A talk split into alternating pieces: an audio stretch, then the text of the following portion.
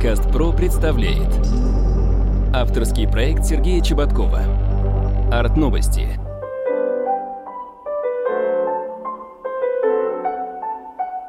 Подкаст о последних событиях в мире искусства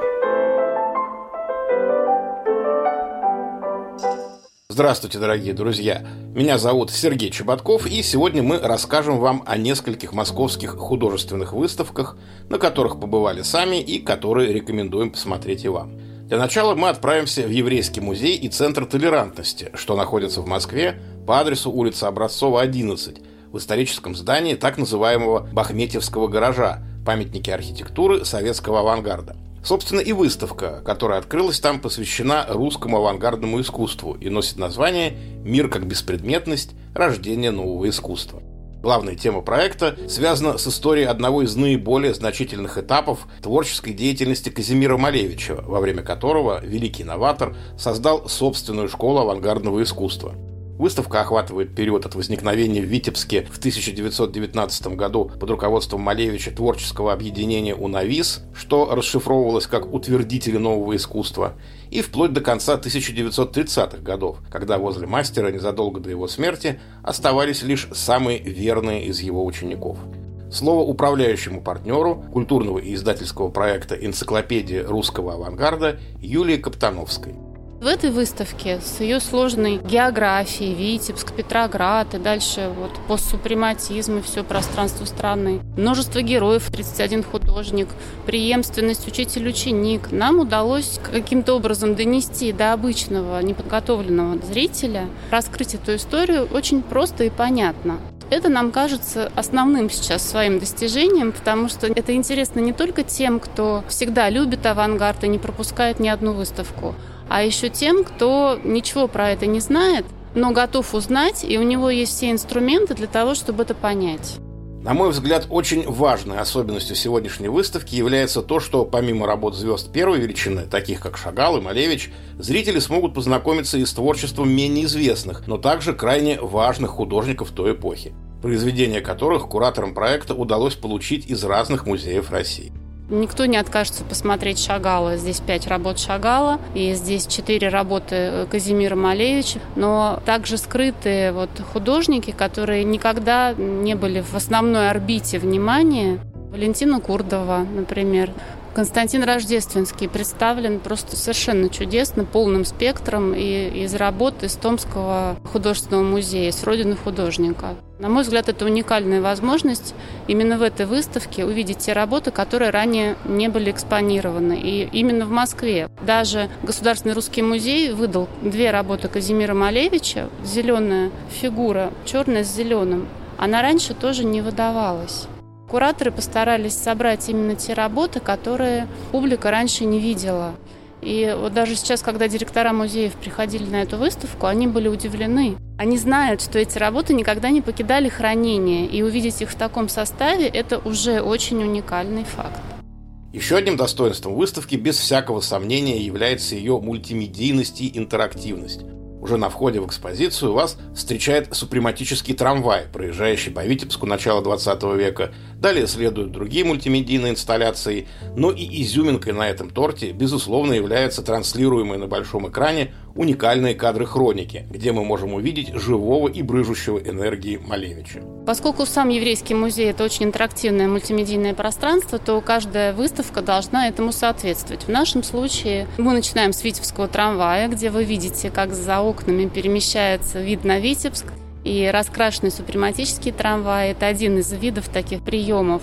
Дальше мы сделали видеоинсталляцию работы Казимира Малевича «Супрематизм духа» 1919-1920 года. Нам пришлось это сделать, потому что работа не смогла приехать, а она очень важна. Это именно этот период, когда Малевич творил в Витебске. Весьма интересная трехминутная инсталляция.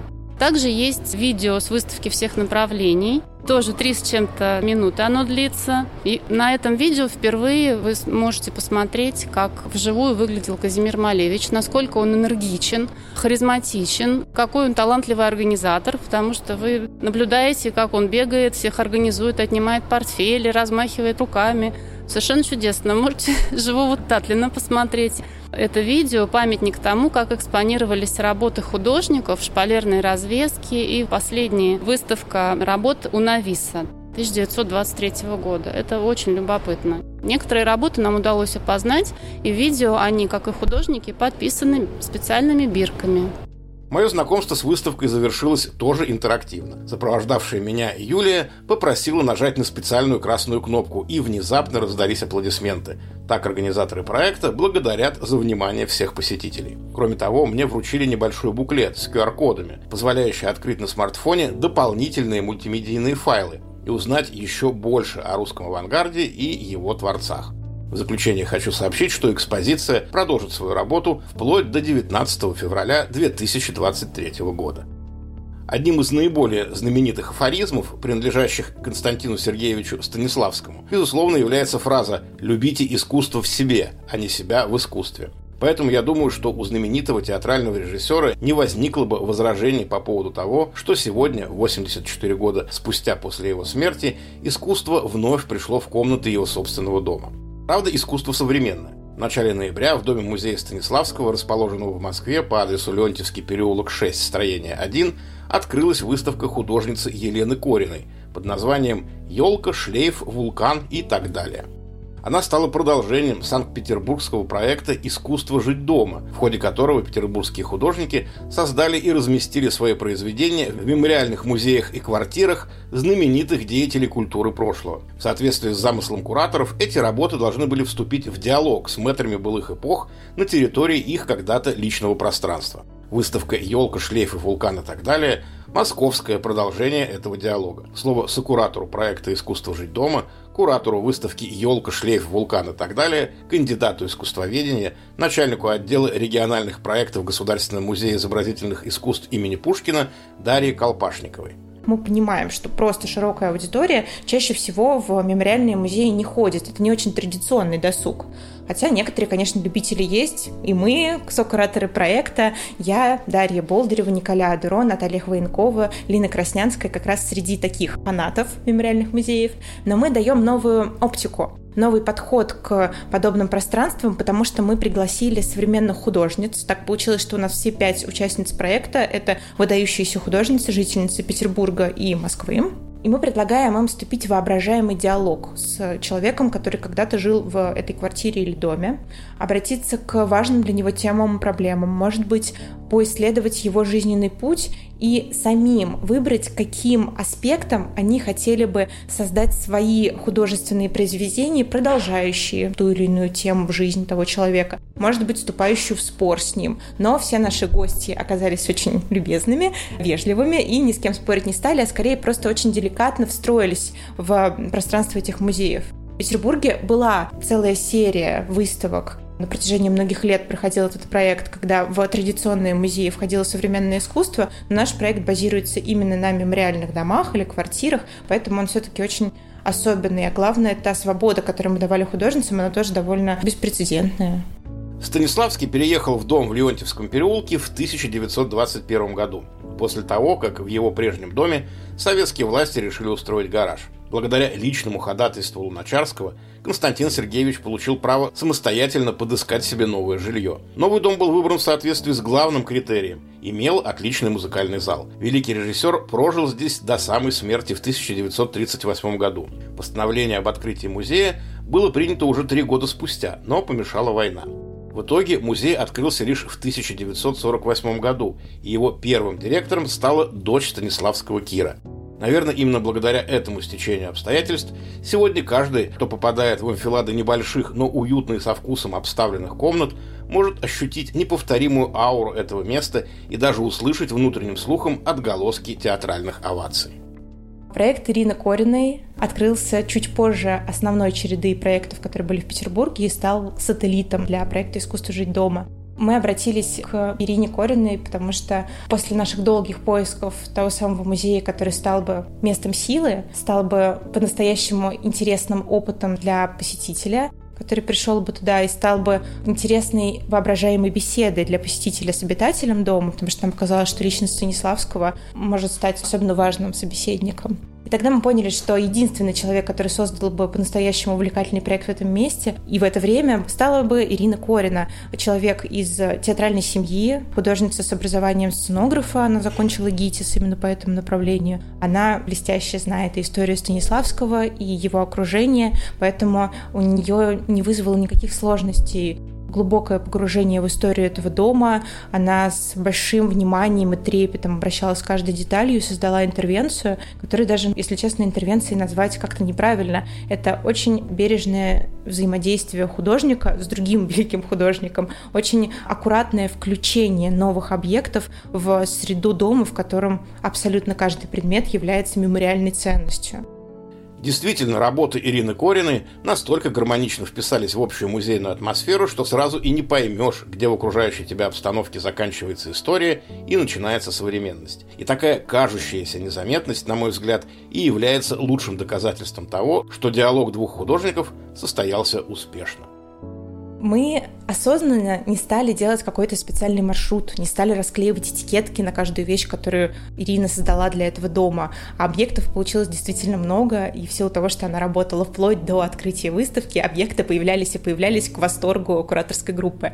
Мы создали такую карту, план комнат квартиры Станиславского, чтобы наши посетители могли на входе брать ее и уже выискивать объекты пространстве дома, потому что некоторые вещи, да, действительно, заходишь и понимаешь, что вот, допустим, в этой аптечке сияет инсталляция, напоминающая театральный макет, и, наверное, это что-то новое, появившееся в доме специально, а некоторые объекты настолько органично вписываются в пространство дома, что не сразу догадаешься, современное это искусство или такой причудливый объект может быть элемент каких-то театральных декораций. От себя хочу лишь добавить, что посмотрите посмотреть выставку «Елка», «Шлейф», «Вулкан» и так далее вы сможете вплоть до 2 декабря 2022 года. Подкаст «Про» представляет Авторский проект Сергея Чеботкова Арт-новости –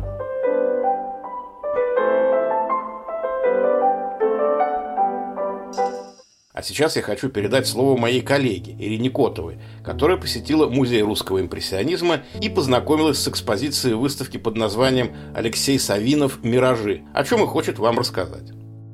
Здравствуйте, дорогие друзья! В середине октября 2022 года в Музее русского импрессионизма открылась выставка под названием «Александр Савинов. Миражи». Авторы проекта продолжают сложившуюся практику показа произведений мастеров, чьи имена только открываются широкой публике после долгих лет забвения. Умиротворенным Врубелем называли Савинова современники, Александр Бенуа именовал художника академиком новой формации и блестящим виртуозом. Выставка открывается работами, сделанными художником в родном городе Саратове, где в саду и на берегу Волги Александр Иванович делал свои первые зарисовки – Сценки с изображением детворы, пейзажные этюды реки с лодками, пароходами на пристани, купанием лошадей. Авторский стиль Савинова сложился в городе на Волге и достиг совершенства в Италии, куда художник отправился в поездку от Академии художеств. Одной из важных работ выставки является масштабное панно купальщицы в апельсиновой и оливковой рощице, где сложная ковровая композиция, включающая фигуры купальщиц, скрытых среди ажурных веток цитрусовых и пальмовых деревьев, кустов роз и листьев агавы, перекликаются с античными росписями городов Италии. Но героини его картин пано, нежные купальщицы, валауки-красавицы в шелках, мало соответствовали новой советской действительности, и художник с головой ушел в преподавание. О основных этапах творчества Александра Ивановича Савинова рассказывает куратор выставки, ведущий специалист выставочного отдела Музея русского импрессионизма Анастасия Винокурова. Основные этапы творчества художника Александра Ивановича Савинова были им самим определены. В своей собственной автобиографии Савинов выделил следующие этапы. Первый этап – ранний период, когда он работал под влиянием усатовского импрессионизма. Это как раз те вещи, которые сконцентрированы у нас в начальной части экспозиции, вот рядом с радиусной стеной. Это, как правило, вещи, которые были написаны в Саратове, в семейном доме на Троицко-соборном взвозе. Заборчик, Волга сияет на заднем плане. Следующий этап – это этап уже академический, когда он увлекается античными и ренессансными традициями в искусстве. Под этим влиянием античной и ренессансной итальянской традиции прошел весь зрелый этап творчества художника. Дело в том, что 17 год был серьезнейшим для него переломом. Он так и не смог свое искусство, воспитанное античной традицией, на традиции высокого возрождения, на итальянском искусстве классическом, он не смог его подстроить под новое веяние времени. Например, вот эта вот работа, портрет Надежды Неслуховской. Работа была написана в 23 году, но перед нами словно вот фигура, сошедшая с картонов Рафаэля. Напоминает постановки Пифи Рафаэля. Ну, то есть 23 год, уже другие герои, другое настроение – но нет, эти тяжелые складки, такая ренессансная абсолютно постановка фигуры, это тяжелая скульптурность такая, без какого-то интереса к реалистической трактовке образа. Появляются женщины в этих красных платках, кожаные куртки, уже и взгляд другой. А здесь же абсолютно романтическая, мечтательная, абсолютно вне времени фигура. Вот, или, например, тот же самый парк культуры. Одна из последних работ художника, большое панно в парке культуры, над которым художник работал фактически до своей смерти. Понятно, заказная показная работа. Показана жизнь и быт, счастливая жизнь советского человека, воскресное утро, возможно, парк, который до сих пор существует, парк культуры и отдыха на Елагином острове, если я не ошибаюсь, парк имени Кирова в Петербурге, где художник, собственно, делал эскизы, но как получилась финальная работа? Это абсолютно итальянский свет, итальянское солнце, которое преображает все, заливает золотистым солнечным светом. Ну, абсолютно не петербургский свет.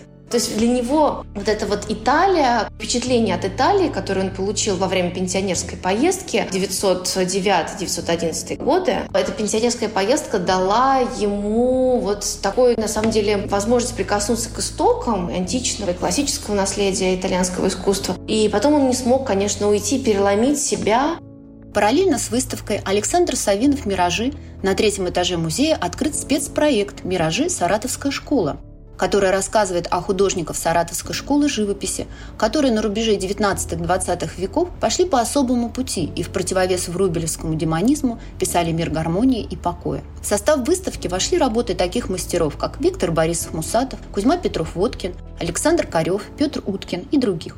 Напомню, что выставку можно посмотреть в Музее русского импрессионизма по адресу Ленинградский проспект 15, строение 11 до 22 января 2023 года. Теперь я хочу с вами поговорить не об очередной выставке, а о проекте «На стыке искусства и рынка», который лично мне показался достаточно оригинальным для того, чтобы также включить его в наш подкаст. Я прекрасно помню, что в моем далеком советском детстве мы увлекались не только теми настольными играми, которые предлагали нам отечественные производители игрушек. Не меньшей популярностью пользовалась и наполовину запрещенная экономическая стратегия под названием «Монополия». Достать оригинал заветной игры было практически невозможно – Поэтому мы рисовали ее самостоятельно, старательно выводя школьными ручками на альбомном листе названия знаменитых брендов и долларовые знаки. С тех пор минули десятилетия, и в новой России появились аналоги знаменитого оригинала под названиями «менеджер», «бизнесмен» и так далее. Казалось бы, тема уже закрыта, но не тут-то было. Совсем недавно в России стала доступна игра «Главный экспонат», ее основная идея взята из монополии, но вот только покупать нужно не вокзалы и улицы, а произведения искусства. Слово создателю главного экспоната, предпринимателю, художнику, арт-менеджеру Наталье Томашевской. Ну, это не полноценная монополия, скажем так. Тут взят основной принцип самой известной игры, да, это экономическая стратегия. То есть это игра, которая связана с покупкой чего-либо за деньги, да, условно игровые. Но в данном случае я вот предложила людям покупать искусство. Задача игроков – это собрать коллекцию современного искусства. И ключевым моментом, который был вот самым изначальной версии, который сохранился и будет сохраняться всегда, это присутствие реально существующих арт-объектов, современных молодых художников, с которыми как раз и надо познакомиться, с которых нужно собрать коллекции, и в процессе игры люди, в общем-то, это делают.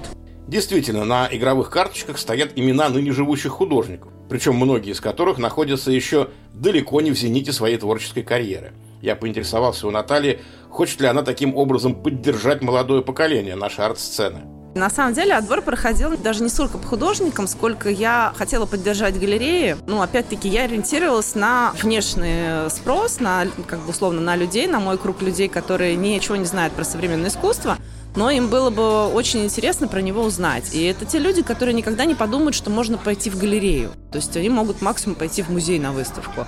А я им хотела, во-первых, познакомить, что есть такие галереи, у галереи есть такие художники, да, и это все э, интересно, доступно и легко.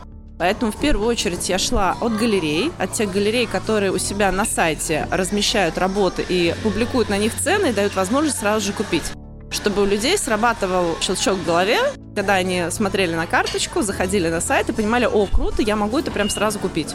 Честно говоря, я не припомню, чтобы настольная игра обладала таким же градусом актуальности и интерактивности, как это возможно для игр компьютерных. Это действительно нечто необычное. Поэтому я сразу поинтересовался, а как отреагировали на новинку первые игроки в главный экспонат? Вы знаете, я не ожидала такой реакции. То есть я понимала, что я сделала прикольную штуку, но оказалось то, что это гораздо прикольнее даже, чем я думала. Фидбэк просто какой-то динамический. Мы играли в Космоску 4 дня, и это были сплошные вау, отзывы классные. Люди покупали игру, они рассказывали о ней, они дарили ее. То есть э, вот такая поддержка, это было просто нереально. Приобрести ее можно сейчас на сайте. Потихонечку я ее вывожу во все музейные магазины. Вот сейчас она уже в МОМе есть на Петровке. Дальше появится еще, я думаю, что во всех наших основных музеях. Также Озон, Яндекс, ну, в общем-то, все стандартные такие вот истории, да, где можно что-либо купить. Ну что же, все желающие поиграть в искусство теперь знают, где найти нужную игру. А мне же остается только попрощаться с вами, дорогие друзья. Любите искусство и будьте здоровы. Компания «Подкаст Про». Подкасты премиального качества.